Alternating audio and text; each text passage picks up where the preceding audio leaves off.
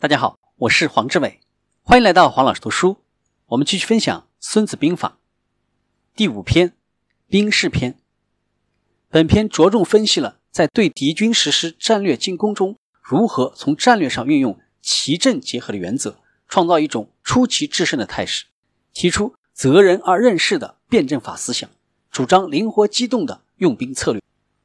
孙子说：“通常而言，管理大部队如同管理小部队一样。”这属于军队的组织编制问题，指挥大部队作战如同指挥小部队作战一样，这属于指挥号令的问题。庞大的军队一旦遭受敌人的进攻而不溃败的，是由于其阵运用的正确；对敌军所实施的打击，如同用石头打鸡蛋一样，是由于避实就虚运用的适宜。作战总是用阵兵挡敌，用骑兵取胜，所以善于出奇制胜的将帅。其战法变化就像天地运行那样变化无穷，像江河奔流那样源源不竭，入而复出，如同日月的运转；去而又来，类似四季的更迭。乐音不过五个基本音阶，可是五个音阶的变化就听不胜听；颜色不过五种色素，可是五种色素的变化就看不胜看；滋味不过五种，可是五种味道的变化。就长不胜长，作战的形式不过奇阵两种，可是奇阵的变化就无穷尽，奇阵相互转化，就像顺着圆环旋转一样，无始无终，谁能穷尽它呢？湍急的流水，飞快的奔流，以致能冲走巨石，这是倾泻的水势造成的；鸷鸟迅速猛击，以致能捕杀鸟兽，这就是短暂迅猛的攻击节奏所致。所以，善于指挥作战的人，他所造成的气势是惊险的，所发出的进攻节奏是短促的。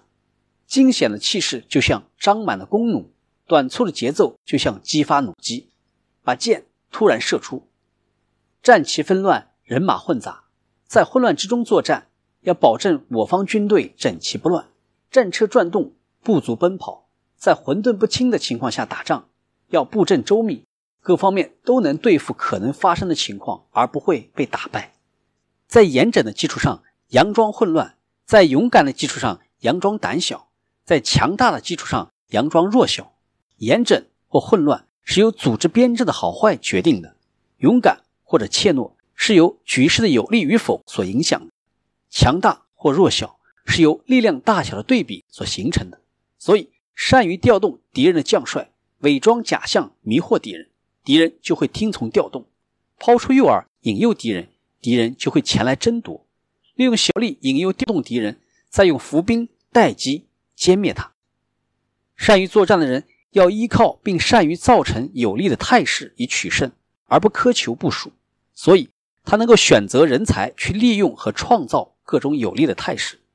善于利用态势的人只会作战，就像滚动木头、石头一般。木头、石头的特征是。放在安稳平坦的地方就静止，放在险陡倾斜的地方就滚动。方形的木石容易静止，圆形的木石容易滚动。所以，善于指挥作战的人所造成的有利态势，就像转动圆石从万丈高山上滚下来那样。这就是所谓的势。今天的分享就是这样，请关注黄老师读书，我们下期见。